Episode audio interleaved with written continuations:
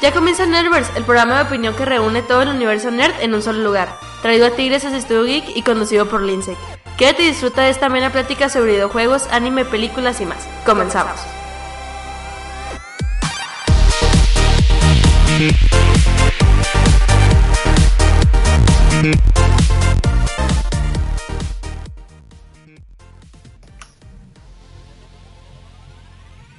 Hola, hola gente, bienvenidos a ya la cuarta temporada de Nervers. En esta ocasión, eh, como podrán ver en el título, estoy solo, y pero que hemos bien de volverlos a pues a ver, supongo, aunque no lo estamos viendo, a que volvamos a comunicar, o sea que volvamos a interactuar. Pero como les comentaba, no estoy solo. Hoy hago la introducción oficial de la nueva colaboradora de Nervers, Saya Delarge. Saya, ¿cómo te encuentras? La Link, muy bien, me encuentro muy contenta de pertenecer al equipo de Nervers y con muchas ganas de entretener a nuestros oyentes. Pero Saya, cuéntale a nuestros escuchas un poco de ti para que te conozcan un poco más. Claro que sí, soy Saya Delarge y el y estoy en ese momento muy interesada en el séptimo arte y además una de mis pasiones eh, son los cómics y toda la cultura asiática. Entonces, ¿qué manera, qué mejor manera de juntar mis pasiones a través de este podcast? Exactamente, y estás en sintonía con nosotros desde Bogotá, Colombia, si no estoy mal equivocado. Así es. Perfecto, entonces ya la estarán escuchando uh, bastante seguido. Ya hacia el final del programa les vamos a estar comentando eh, los cambios de Nervers, cómo vamos a manejar esta nueva temporada. Porque es diferente, ya no es como antes. Pero no solo estaremos hablando de eso, también estaremos hablando un poco del Evo que tuvo, ah, que aconteció hace poquito, en el mes de julio, el Evo 2016. Se nos traerá una plática sobre un manga, del cual no me hace el nombre todavía, entonces ahorita no lo va a recordar. Claro que sí. Eh, tiempo musical, y hablaremos sobre el Suicide Squad, la película se acaba de salir hace una semana, ya para cuando estén escuchando esto. Así que tenemos un programa interesante, lleno un poco de todo. Así que vamos con un promo rápido, con la cortinilla y empezamos con los temas.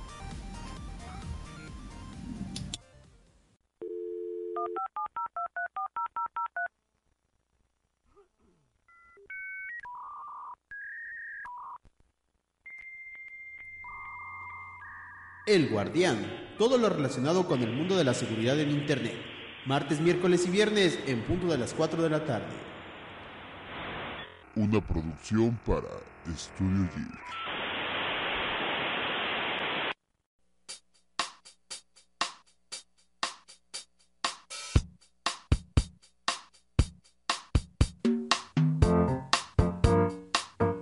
Y bien, de regreso, me toca la palabra a mí primero porque quiero hablarles de un evento que aconteció en el mes de julio, que es el Evo 2016. Este evento tuvo, eh, aconteció, se me fue la palabra totalmente, a mitad de julio, la segunda semana más o menos, no recuerdo muy bien el día, por aquí, lo, eh, y es un, sí, aquí está, el viernes 15 al domingo 17 en Las Vegas, Nevada, en Estados Unidos, y en esta ocasión fue la quinceava vez que se festeja el, Evo, que Evo, para los que no saben, es pues como una el torneo. El nombre completo del torneo es Evolution Championship Series. Y es un evento que tiene ya, como les comentaba, 15 años festejando. Con varios juegos de peleas, eh, siendo el centro casi siempre Street Fighter, pero siempre hay una, una cantidad enorme de juegos de peleas. En esta ocasión tuvimos Street Fighter 5, Super Smash Bros. Melee, Guilty Gear XRD Revelation, eh, Ultimate Marvel vs. Capcom 3, Mortal Kombat XL, Killer Instinct, Pokémon Tournament, Super Smash Bros. para Wii U y Tekken 7 eh, Faded Retribution. Estos son los torneos principales porque pues, claro que se dan muchos torneos a costas de este, se llaman Side Tournaments, que no fueron transmitidos, pero estos son como los eventos principales. Entonces, eh, les voy a comentar rápido los resultados, los primeros lugares de cada evento y ya después para contarles como un highlight que fue para mí del evento lo mejor. Tenemos que en Super Smash Bros. Melee, en primer lugar estuvo Hungry Box con una Gigipluff. Gigipluff. Sí, sí, se pronuncia bien el personaje así, si no estoy mal. Gigipluff. Y ganó 14.232 dólares. tenemos que para Super Smash Bros. para Wii U, Zero fue derrotado, quedó en tercer lugar y en primer lugar quedó el canadiense Ally con un Mario, ganando 15.972 dólares. En segundo lugar ya quedó Kamemushi con un Mega Man y ganando 5.324 dólares. Y en tercer lugar quedó el chileno que había sido el rey de Super Smash Bros. 4 con su Diddy Kong ganando 2.662 dólares. Después aquí tenemos, espérense, aquí los side tournaments. Y, me estoy perdiendo un poco ahí, disculpen. Eh, por lo mientras en lo que en lo que recupero los datos, eh, Saya, ¿tú conocías sobre este evento? Bueno, para serte honesta, el que se encuentra muy involucrado en el mundo de los videojuegos es mi hermano. Y respondiendo a tu pregunta, no tenía conocimiento de este evento en Las Vegas, pero cuando empezaste a mencionar los juegos que se estaba, que estaban incluidos y te escuché decir Killer Instinct, dije, oh por Dios, los noventas volvieron con todo. Sí, sí, sí, es una versión que está saliendo para Xbox One y PC. Sí, entonces así como la moda noventera está volviendo, parece que los videojuegos también están volviendo, sobre todo los de los noventas. Y tengo recuerdos muy chéveres de Killer Instinct, entonces eso es como, ah, y lo mismo me pasa con Mortal Kombat, entonces cuando yo escuchaba la canción de Mortal Kombat, yo era como, eh, como, como que te ponía de, como que te daba energía, o sea, cuando no habían bebidas energizantes, esa era nuestra bebida energizante. Sí. Ya, ya, logré recuperar los datos, pero es que se me cerró aquí la página donde lo estaba tomando. Claro. Eh, después tenemos que para el juego de Guilty Gear XRD Relator eh, ganó Macabu. Tenemos que para Ultimate Marvel vs. Capcom 3 ganó Chris G, este personaje ya conocido del, del mundo de Ultimate Marvel. Para Mortal Kombat XL ganó Sonic Fox. Ganó un usuario llamado Sleep, del cual no tenía la menor idea. The Poker Tournament ganó un japonés llamado Tonosama. Y para Tekken 7 ganó un coreano llamado Saint. Bueno, son sus alias, obviamente. Y ya el gran... ¿Cómo se dice? Como el gran estelar, el gran evento, el juego principal, que es Street Fighter 5 se lo llevó en primer lugar Infiltration, en segundo lugar Fudo, tercer lugar Yukador, en cuarto lugar Geo1, en quinto MioB, en, en quinto también quedó este Long Island Joe, séptimo Nemo. Y también en séptimo Elita. Yo no soy un experto y que tenga mucho tiempo viendo juegos de peleas o que sea muy fan de ellos en sí. Digo, me gusta mucho verlos, me gusta mucho el Evo, soy muy fan de ver el Evo, tengo uno o dos años viéndolo si quieren profundizar eh, más en este tema, les recomiendo un podcast de la página de Pixeliana, Pixelania. Entonces ustedes se metan la página de ellos y buscan el podcast de Evo. Ellos son súper, súper expertos y les puede, y en un podcast hablan incluso de historias de cada jugador famoso. Yo soy un, fan muy casual de, de Evo, pero quería darlo a conocer aquí en el programa para los que sean, pues para los que les pueda interesar. Les recomiendo mucho verlos. Y por ahí en YouTube andan circulando pues varias versiones de los mejores momentos de Lego, entonces si les causa un poco la duda les recomiendo mucho que las vean. Y para mí, por lo que quería hablar de Lego realmente es por un highlight que es este personaje de eh, Long Island Joe, que fue el único americano que quedó en el top 7, eh, top 8, perdón, del top 8 de Street Fighter 5, con un personaje con un Ash.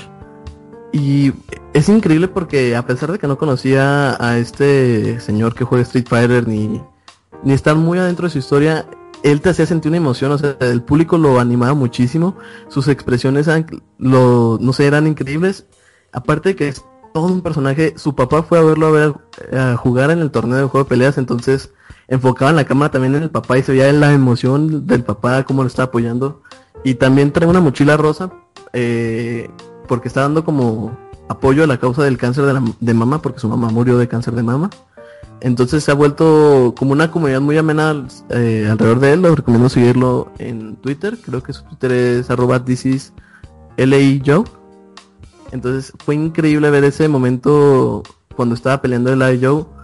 todos los fans, pues la mayor parte eran gringos, entonces querían apoyar obviamente al de su país o al papá todo emocionado, fue muy, muy ameno.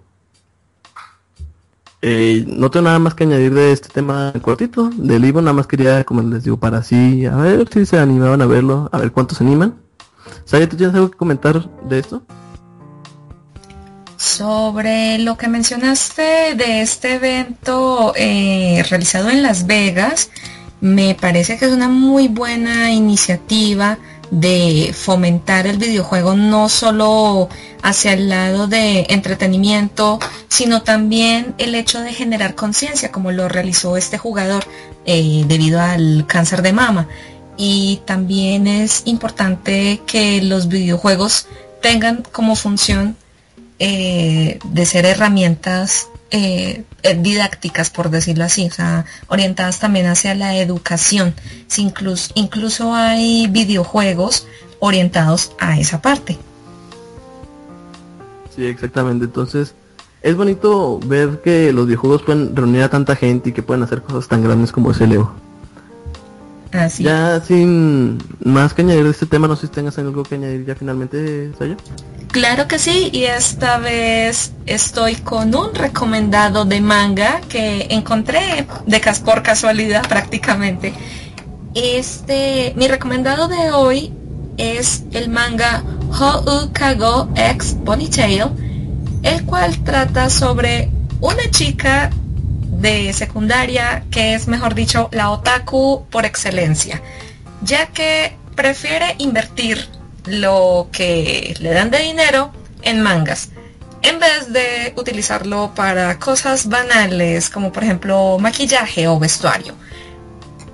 De repente se encuentra con un mangaka al que lastima por accidente. Así que para ayudar a este joven en su recuperación, la chica decide eh, que la utilice como su modelo, pero oigan, no, no empiezan a pensar en cosas raras, por favor. Y ella se compromete a colaborarle en su nueva creación hasta que se recupere. Pero, ¿qué pasará con nuestros personajes? Me pregunto qué sucederá en esta historia. Que, bueno, ya la leí, pero no les voy a hacer spoiler, lo prometo. Y aunque el manga es corto, sin duda es una historia muy bien desarrollada y seguramente más de un geek se verá identificado con Natsuki, la protagonista, debido a que ella todas las situaciones que le suceden las asocia con eh, contenido de manga. Entonces, de seguro van a pasar un muy buen rato con esta publicación. Sí, son exactamente así como un manga como para el público que ya que ya ve anime, que esté todo, todo esto y siento que, bueno, a mí me gustaría mucho, creo que lo voy a dar una oportunidad, porque se ve muy interesante estas situaciones. ¿De qué género es? Disculpas, ella. Eh, claro que sí, el género es del tipo comedia romántica mezclado con un poco de vida escolar pero esto se sale del montón porque cuando escuchan comedia romántica dicen no no los los protagonistas con el ojo el ojo super brillante ultra brillante grande eh, o sea como un estilo candy candy eh, como una cosa formato pasteloso de melo con mucha melosidad y tiene tanto dulce que te causa diabetes no no es de ese estilo sin duda es una comedia romántica muy fresca, muy dinámica y cotidiana, por decirlo así. O sea, son escenarios que más de uno se verá identificado en él. ¿Puedes repetir rápido el nombre? vamos a esperar un momento porque el avión está pasando por casa de Saya y no sé que se le vaya el avión, ¿verdad? Exactamente. aprovecho Acabo de pasar el avión a las 4 de la tarde. Y entonces, nuevamente el manga para Link y para los oyentes que nos están escuchando a esta hora. Se llama Ho-U Kago X Ponytail. Ponytail, eh, cola de caballo en inglés. Eh, Ho-U Kago H-O-U-K de kilo A-G-O. Entonces no se preocupen, en la descripción de este podcast estará el nombre para los que le quieran dar una oportunidad. Pues ahí nada más que lo copy en ¿verdad? Y Saya, nos ibas a comentar aquí en lo que mientras estamos hablando de este manga, unas cosas de, de los eventos en Colombia, ¿no? Que no son tan conocidos como los que se llegan a hacer aquí en México o como se llegan a hacer pues en muchos mayores medios. Claro que sí, Link.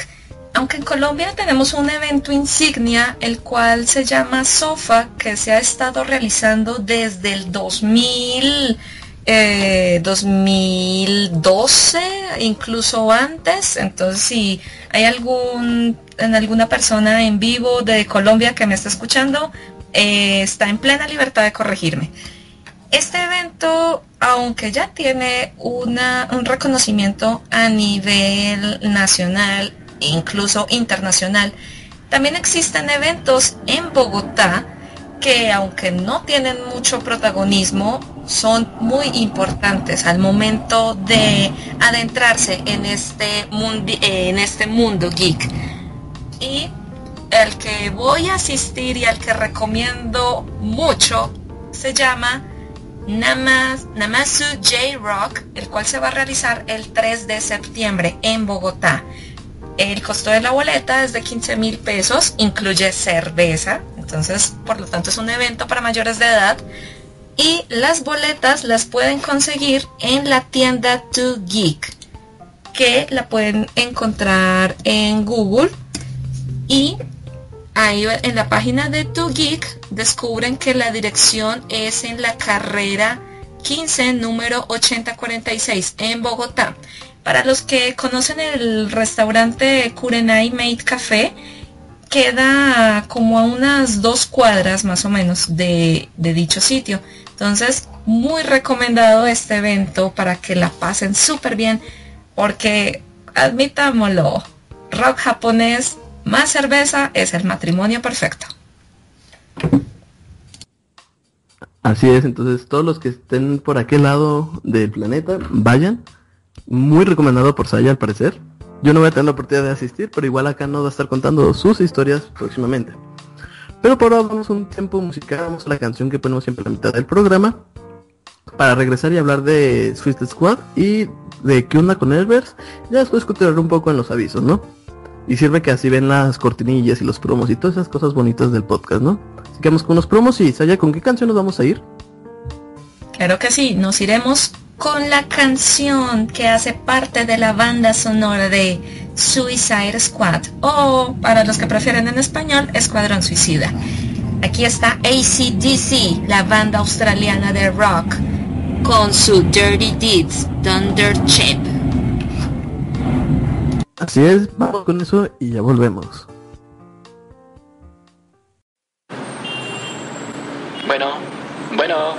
¿Sabes qué? Te marco luego porque, ay, qué hueva da con estos días de tráfico. Ya sé, mientras tanto grabaré un podcast.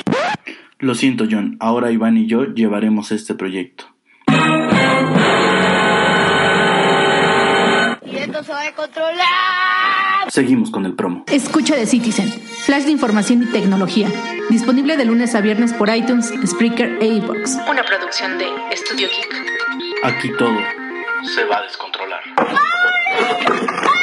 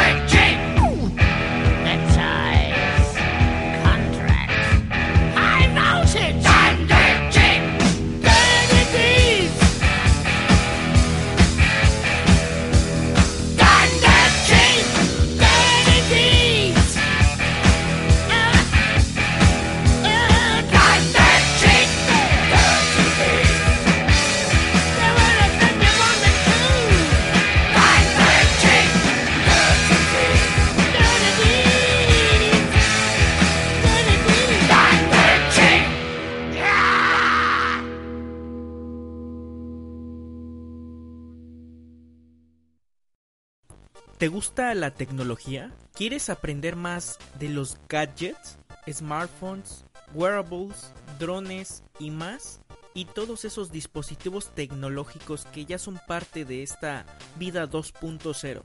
Reseñas, trucos y todas las noticias de todos estos dispositivos electrónicos. Conéctate desde tu dispositivo multimedia y sintoniza Gadgeteros, lunes y viernes 7 pm México. Programa en vivo por Spreaker.com y podcast por evox.com y iTunes. Una producción de Studio Geek.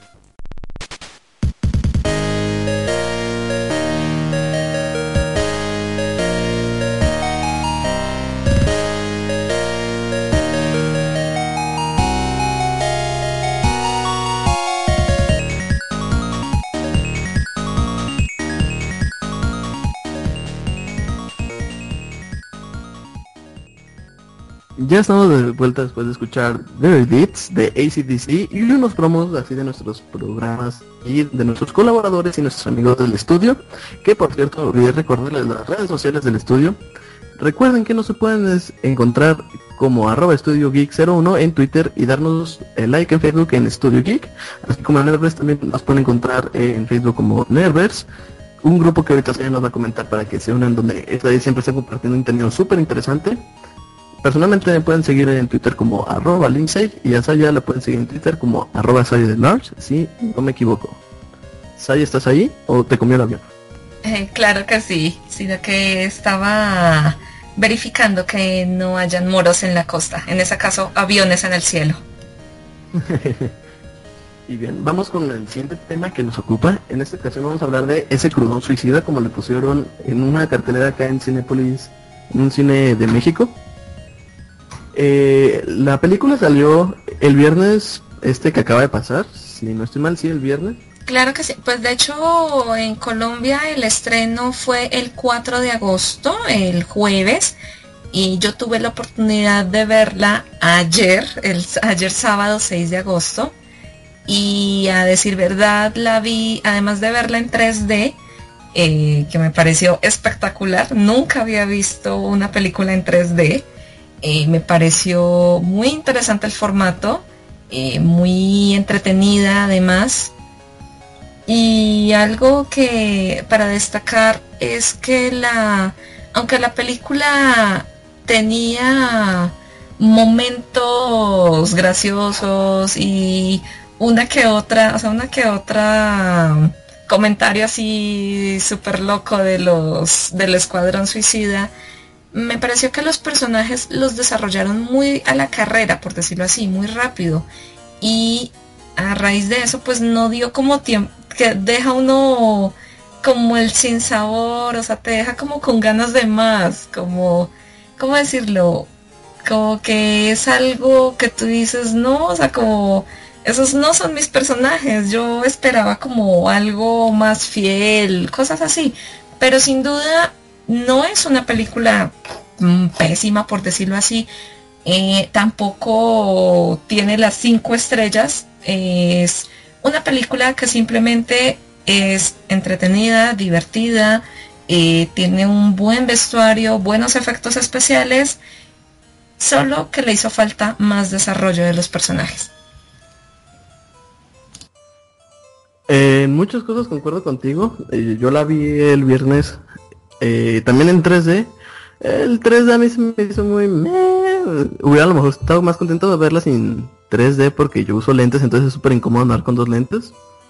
Eh, pero estaba bien, no nada así como que digas, wow, como esas películas que al principio cuando estaba poniendo de moda el cine en 3D salían, que si era de, wow, mucho 3D. No, ese estuvo X, digo, se veía bien al final el efecto concuerdo muchísimo contigo que la película sintió como apresurada, como que todo iba rápido, era rápido enseña los personajes, rápido enseña al villano, rápido mete la historia, rápido esto, rápido esto, como que tenían muy poco tiempo para tanto que querían hacer.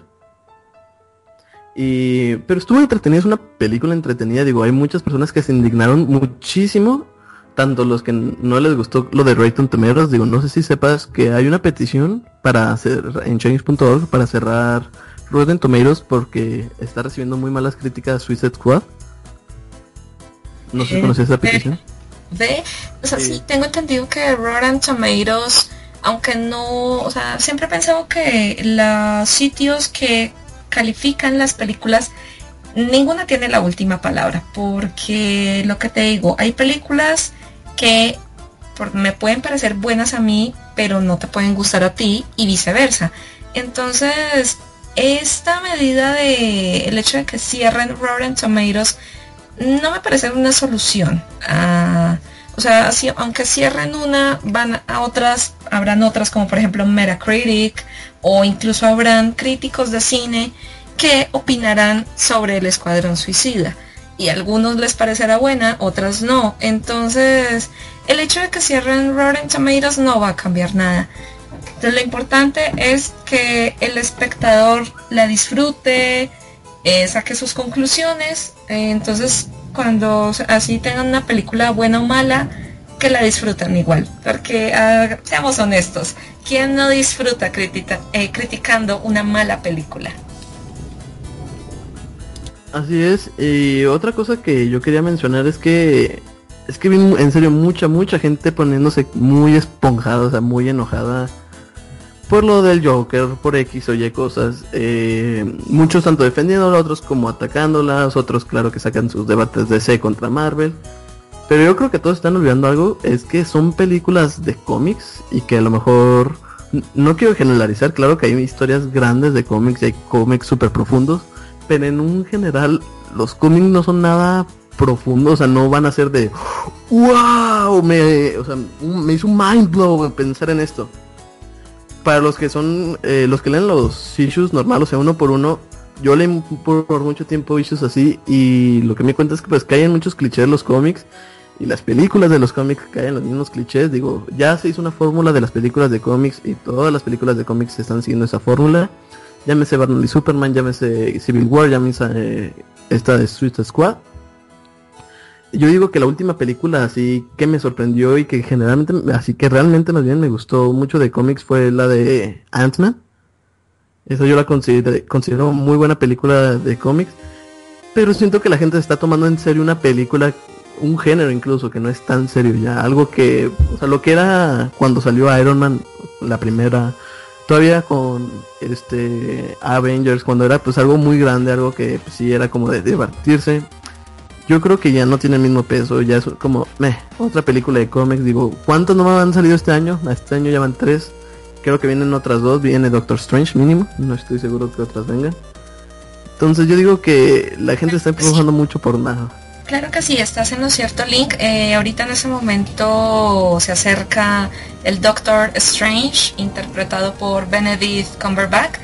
Y para, lo, para los geeks, él es conocido por ser la voz de Smog de El Dragón de la trilogía del Hobbit. Entonces, para que lo tengan muy presente, ya que esta es su este es su primer papel como superhéroe, ya que él ya tuvo un papel protagónico con Kira Knightley en la película El Código Enigma. Entonces, este va a ser sin duda un rato muy grande para él, ya que esta es la primera vez que lo veremos en este medio de los cómics. También se acerca la película de la Liga de la Justicia, en donde al fin se le hizo justicia al personaje de Aquaman. Al fin no se ve como un tonto. ¡Qué dicha! Amén a eso. Pero esta película de la Liga de Justicia todavía faltan un par de años, ¿no? Para que salga. No está como tan inmediata. Claro que sí, está programada para 2017. La, el mes aún está en veremos, pero en el Escuadrón Suicida al final de los créditos hacen un anticipo y ya, no digo más, para no, dar más spoiler. Solamente les digo que al final de los créditos está el anticipo. Punto. Así es, entonces, eh, ¿qué otra cosa hay que hablar? ¿El Joker te gustó a ti el Joker que se en el Escuadrón Suicida, Saya? Me encantó la, parte estética, me pareció una transformación totalmente radical a lo que estamos acostumbrados a ver al Guasón o Joker, como prefieran llamarlo. Porque generalmente nos encontramos, eh, Jack Nicholson nos presentó un Joker más comediante e incluso también el cual tiene mucha similitud con el Joker que surgió en la serie de Batman de los años 60. Entonces comparten muchos esos rasgos de, de lo de siempre risitas a cada nada. Y ese tuvo un cambio con el, el Joker interpretado por el fallecido Heath Ledger, el cual se acercó más como hacia un sentido del humor oscuro y a un personaje como un poco más sombrío, más como hacia el lado criminal por lo que es. En cambio, con Jared Leto, el personaje ya tiende a ser un poco más gangster, por decirlo así. Ya tiene como más, o sea, no tiene la parte más tan oscura como la de Heath Ledger, pero sin duda eh, tiene sus contactos de bajos fondos.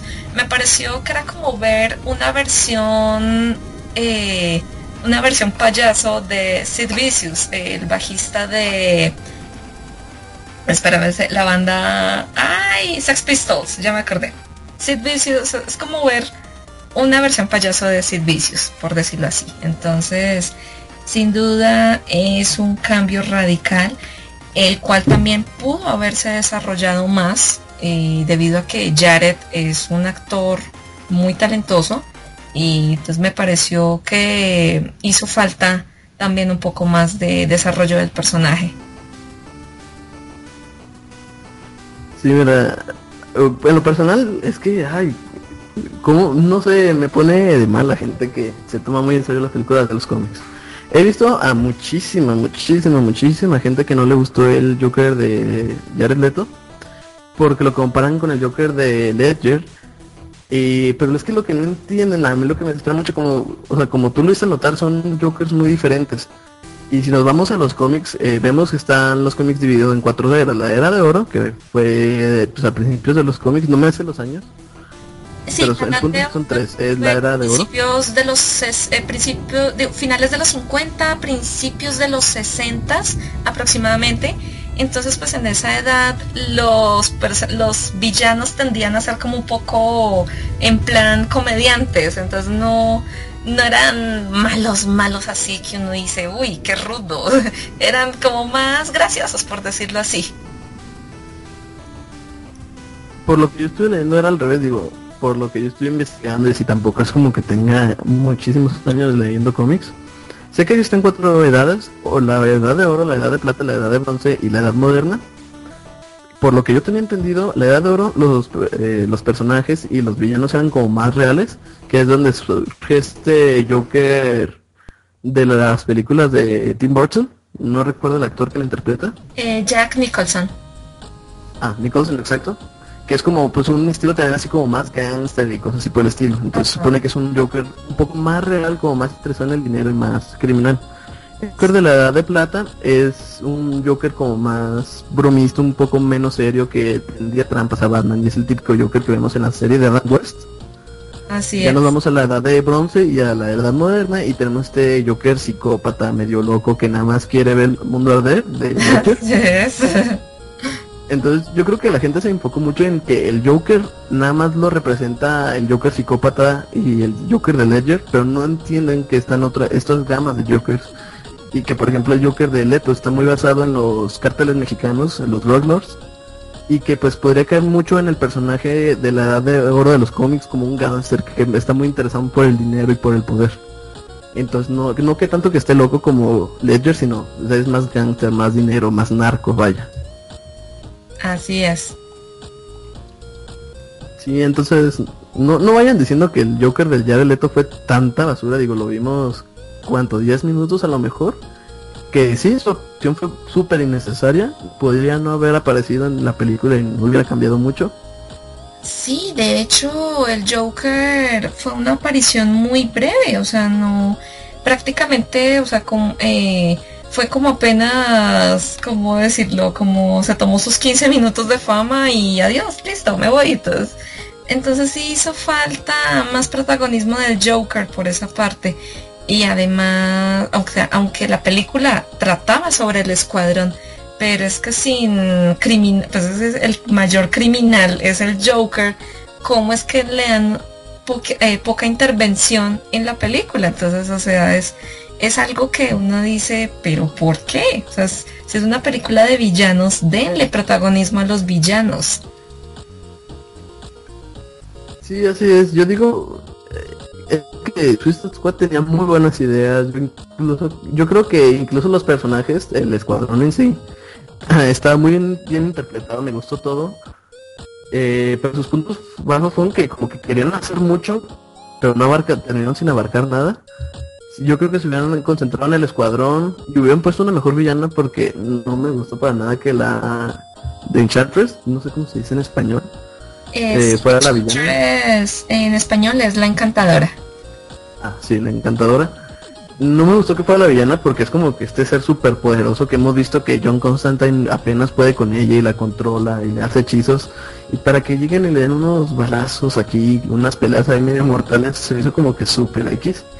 Sí, me hubiera gustado que hubiera sido otro personaje el villano porque no. Y luego esta actuación de esta... Ay, ¿cómo se llamaba? ¿Díaz? No, no se pegaba ¿De, ¿De quién? Disculpa de, de Enchantress? La actriz se llama eh, Cara Delevingne, que también es una modelo.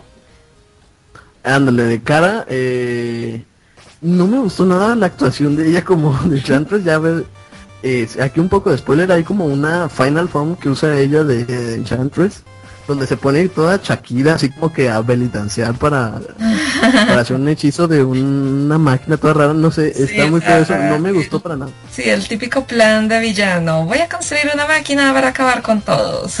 Exacto, pero este look que tenía como de Final Form de Shakira ahí bailando de belly dance, no me gustó para nada, mejor se habían quedado con el look todo dark. Ay, sí, un amigo mío dijo que estaba como untada en barro, incluso. Sí, exactamente, o sea, se veía así como con mucho botox, también no sé, está muy muy feo. Sí, lo que me, me gustó más el look de el look final cuando tiene usa un tocado dorado y, y se pone un vestido, o sea, eso sí me pareció espectacular. O sea, sí da la, da la impresión de ser como, eh, ¿cómo decirlo? Como la, la jefe del chuzo, la jefe del sitio. Y en cambio, con la apariencia que tú dices de Shakira untada de barro, eh, daba la impresión más como de una súbdita, más no de una bruja de un calibre poderoso. Entonces, eh, sí, pero me gustaron los ojos. En esa transformación de barro, me gustó los ojos. Se veía muy, muy vudú, o sea, muy, ¿cómo decirlo? Muy hechicera. Entonces, por ese lado, eso sí le rescato esa parte. Ah, no, no, yo al, contrario, yo opino que, que, la del barro me gustó porque se ve así como que esta hechicera ya olvidada, que tiene muchísimos años, entonces por lo tanto está así como que muy descuidada, ya cuando está en esta forma verde dorada. Sí. Se me hizo que, o sea, ese belly dance raro que hacía, no, no sé, como que no me convenció de decir, no, o sea, no te ves mala. no, muy normal. sí, pero que sí te gustó ese look final así como verde dorado. Claro, me pareció espectacular, o sea, como que notaba poder, o sea, como, ok, aquí estoy, vengan por mí, entonces da, da como esa impresión. Y en cuanto a... hay otro personaje que también me encantaría resaltar del Escuadrón Suicida, eh, que lo más curioso es que no es ladrona, no es una criminal, pero sin duda eh, tuvo su buen protagonismo y es Katana, la chica asiática, bueno, más concretamente japonesa, que utiliza una katana o espada japonesa encantada. El chiste de esta espada es que atrapa las almas de las personas que Katana va matando. y obviamente, como bien saben, el esposo de ella fue asesinado por esta espada. Entonces, por lo tanto, el alma de él se encuentra encerrada en dicho objeto. Y ahí el protagonismo fue porque no, o sea, ah, solamente dijo una línea en inglés. Eh, bueno, en mi caso pues yo vi la versión de, doblada al español de México, entonces solamente fue una línea en español y el resto de sus diálogos japonés. Yo dije, al fin, por fin, alguien le dejan el idioma original, perfecto increíble este personaje de Katana, yo también quedé fascinado. No sé, me gustó mucho, digo, todo el escuadrón, eh, también me gustó este Will Smith como Deadshot. Claro. ¿Qué digo? Es Will Smith haciendo la de Will Smith. No sé. No, y lo otro también, y algo para destacar es que es la primera vez, o bueno, por lo menos en mi caso, es la primera vez que yo veo a Will Smith haciendo el papel de un malo. O sea, de Sí, un sí. malo, malo entre comillas, bueno, pero eh, sí, hay que destacarlo, porque él siempre lo vemos como el personaje eh, sano, El héroe. rompe un plato, entonces es muy interesante este esta elección de Will Smith como Deadshot. Y también yo creo que quien se ganó el corazón de muchos fue este... El Diablo. Oh, Este Chato Santana, por favor. Sí, Chato Santana. Muy buena, muy buena actuación de él. Y también para destacar, él es como el único que no se deja como arrastrar hacia el lado oscuro. Por el contrario, él quiere evitar esa, él quiere re- evitar su poder, él reniega de, de ese pasado tan triste que lo marcó bastante. Pero igual como eh, Harley decía una línea muy cierta y es que el normal solamente lo encuentras en la lavadora, porque como ser hum- seres humanos es muy eh, difícil encontrar una persona normal, o sea, ya en, esta, en estos tiempos es muy complicado. Sí, así es. Pero, Saya, ¿algún pensamiento final, alguna conclusión que quieras dar sobre esta película? Bueno, como pensamiento final del Suicide Squad, Escuadrón Suicida, gócenla. Vayan, gócenla. ¿Qué importa las críticas? Eh, si, la, si la película no es fiel al cómic o si por el contrario les sea difícil de entender a alguien que no esté metido en el mundo de los cómics, no les hagan caso. Vayan, disfrútenla y eh, no lo pongan en 3D, por favor. Es la única recomendación. Sí, sí, sí. Yo opino igual que tú. eh, vayan, véanla, disfrútenla. No es la mejor película del mundo, no les va a cambiar la vida. Pero es una bonita eh, manera de pasar el fin de semana, unas horas, una cita. Está entretenida, digo, van a salir con un buen sabor de boca del cine. Tampoco la sobreanalicen, no es la mejor película del mundo, tampoco es la peor, no sean exagerados. Y véanlo como es, otra película de cómics. Es, es entretenido, nos gusta y atiende un nicho pues muy bonito, ¿no? Y ahora vamos a pasar después... Ah, perdona, Saya, ¿y si vas a comentar algo? no, tranquilo, está bien. Perfecto, entonces vamos a mandar una cortinilla y regresamos ya para hablar un poco del podcast y cómo va a estar manejado esta temporada. Comparte el contenido. Puedes crear este programa en tu smartphone gracias a la aplicación de Spreaker o búscanos en iTunes.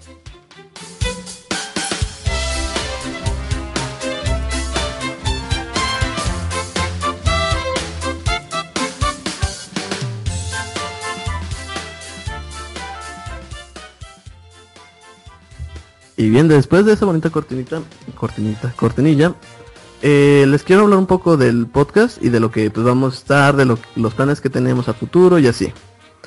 Eh, el podcast se venía manejando como, eh, como se puede decir que el mismo formato, todos los episodios, todo el tiempo, a excepción de los soundtests que he hecho ahí. Digo, claro que tenemos las colaboraciones de Catarina, de Velo, de los invitados que tengamos. Pero ahora que Saya va a estar de colaboradora ya de planta, se podría decir, las cosas cambian un poco. Entonces, el primer podcast, ah, se podría decir como de cada mes, sino es un ciclo de cuatro podcasts, es como raro explicarlo, pero va a ser como un ciclo de cuatro podcasts. El primer podcast de ese ciclo lo estaré conduciendo yo y es el Nerdbus que conocen y adoran, ¿no? Pues algo clásico donde yo expongo temas, les platico las noticias, recomendación y todo ese tipo de cosas, ¿no? Secciones normales, todo normal. El primer podcast es un podcast normal. El segundo, la mitad es un podcast eh, donde voy a comentar las noticias de actualidad, lo que haya pasado en la semana que se haya hecho interesante de este mundo nerd, con la sección de recomendaciones, con la sección de diagonal mame y la sección de avisos, pero yo no voy a exponer tema.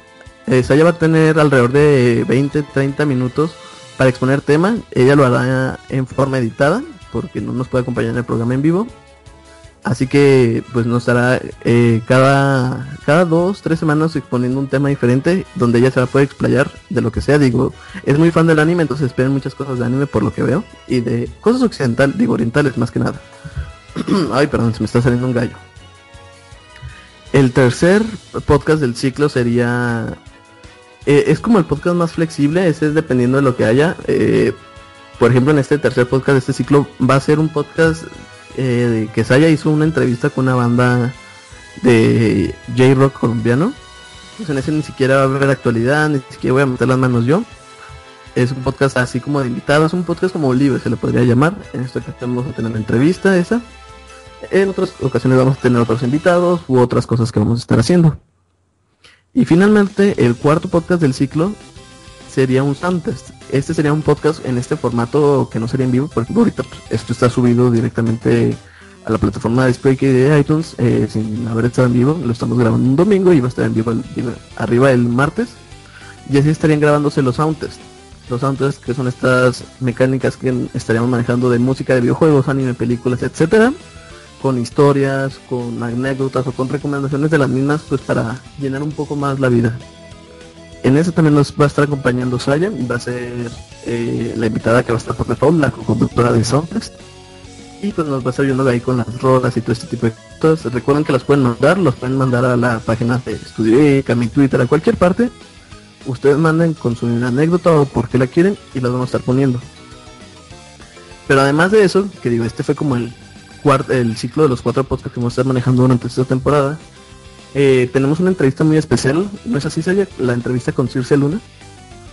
Exactamente. Tenemos dos entrevistas, en las cuales, bueno, como ya la mencionó, como ya lo mencionó Link, la entrevi- la primera entrevista que realicé fue con el teclista de la banda bogotana Soryu J Rock Ostloop. Entonces, estén muy pendientes de esa entrevista y la segunda la cual es una gran sorpresa por parte de Nerdverse, es de la actriz de doblaje Circe Luna, la, que, la queridísima Rey Ayanami. Así es, eh, una entrevista que salió muy bien y que tiene un detalle al final súper, súper padre. Todavía no sé en qué programa se va a estar poniendo. Digo, eso les iré comentando conforme pase el tiempo. Ahí les voy a decir, ah, y el próximo programa va a haber esto en lugar de esto. Entonces, para que, mm, o sea, espérense, espérense, sí va a llegar, así que no se apuren. Y a lo mejor esto es algo que todavía está como en discusión y eventualmente a lo mejor llegará. Van a ser estos como, siguen siendo como podcast de Nervers, pero es como una, un añadido, se podría decir. Que van a ser a lo mejor como cápsulas o podcast aparte más cortitos o más largos. eh, con entrevistas y cosas así que ahí estar haciendo, con coberturas o ese tipo de cosas. Pero pues eso ya se va a ir desarrollando con el tiempo. Pero quería tocar ese tema porque es importante que ustedes sepan cómo ser las cosas y cómo estar manejando y que sepan qué esperar. O sea, hay algo que tengas que agregar, digo, algo que les quieras decir de qué planes toca, digo, qué temas planeas tocar eh, cuando te toque hablar.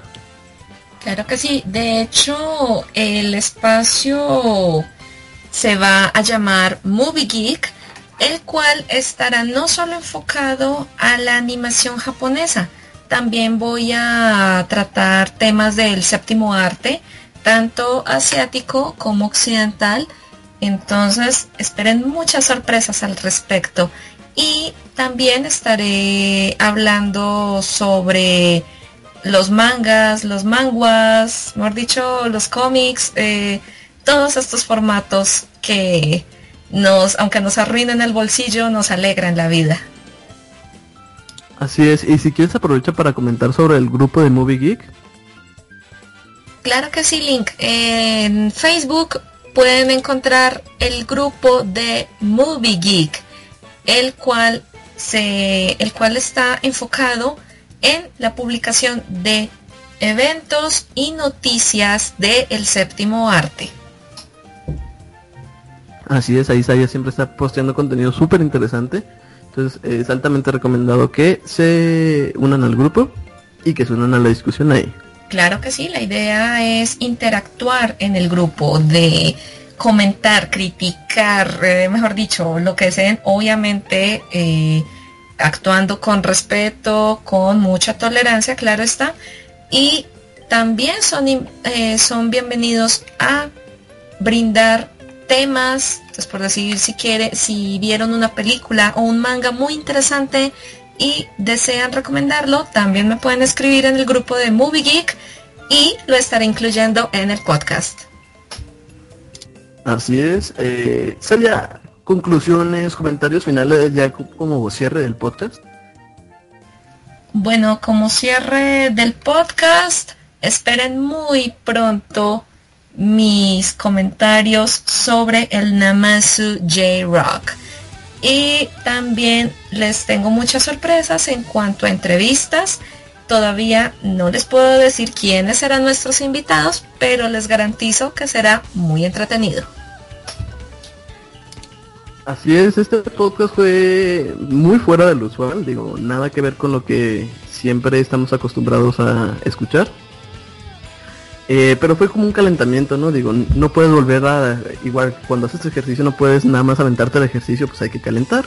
En esta ocasión fue algo así como un calentar de podcast para pues ir agarrando otra los ánimos, agarrar las ideas, agarrar el rollo y todo así por el estilo, ¿no? También esto fue en formato podcast, no en vivo como suelen ser los nervers, porque quería que se hayan acompañado en el primer podcast de esta temporada para presentárselas y para que la fueran conociendo y este proyecto que tenemos Geek y que va a estar aquí en Nervers, ¿no?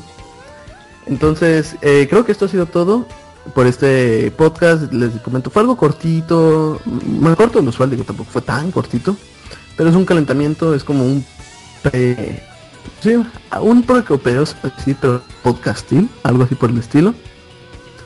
Una plática muy amena, digo, y tocamos temas muy interesantes, vimos sobre el Evo, vimos sobre eh, Hokagu los Ponytail, creo que sí lo pronuncié bien, ¿ya? Claro que sí, de maravilla. Y apenas me salió, ¿eh? O sea, no, no pensé que me pueda salir a la primera. Y a la primera salió bien. También hablamos sobre ese crudón suicida, escuchamos buena música, tuvieron la oportunidad de escuchar alguna de las cortinillas nuevas y conocieron a Saya, cosa muy importante ya que la estarán escuchando muchísimo. Entonces, Saya, ¿no tiene saludos o algo que quieras ya decir ya para despedirte así ya? ¿Bien? Bueno, solamente me resta decirles, queridos oyentes, Esperen muchas sorpresas de Movie Geek y hasta una próxima ocasión. Así es, mi nombre es Luis Ángel Ortega, mejor conocido en las redes sociales como Linsec, me pueden encontrar en Twitter como arroba Linsec, a Saya la pueden encontrar en Twitter como arroba Saya De todos modos, recuerden que toda esta información estará en la descripción del programa por si les causa curiosidad, junto con el nombre del manga, entre otra información, entonces vean ahí la descripción. Eh, todo esto fue posible gracias a Studio Geek, la productora de podcasting eh, más chida de México, eso os puedo asegurar, es la más chida. A lo mejor no somos la más grande ni la mejor, pero sin duda somos los más chidos. Donde pueden escuchar todo tipo de podcast desde terror, gadgets, seguridad informática, cómics, más nerdados. Recuerden seguir al estudio en Twitter como arroba Estudio Geek 01 y darle su like en Facebook como Estudio Geek. También nos pueden encontrar en Nervers, Facebook como facebook.com diagonal Nervers. Esto ha sido todo, nos vemos el próximo martes con un programa en vivo, con muchas sorpresas y mucho tema. Es bueno estar de vuelta. Nos vemos. Esto ha sido todo. Recuerda sintonizarnos el próximo martes en punto de las 7 de la tarde por Estudio Geek. No olvides compartir y seguirnos en nuestras redes sociales. Hasta la próxima.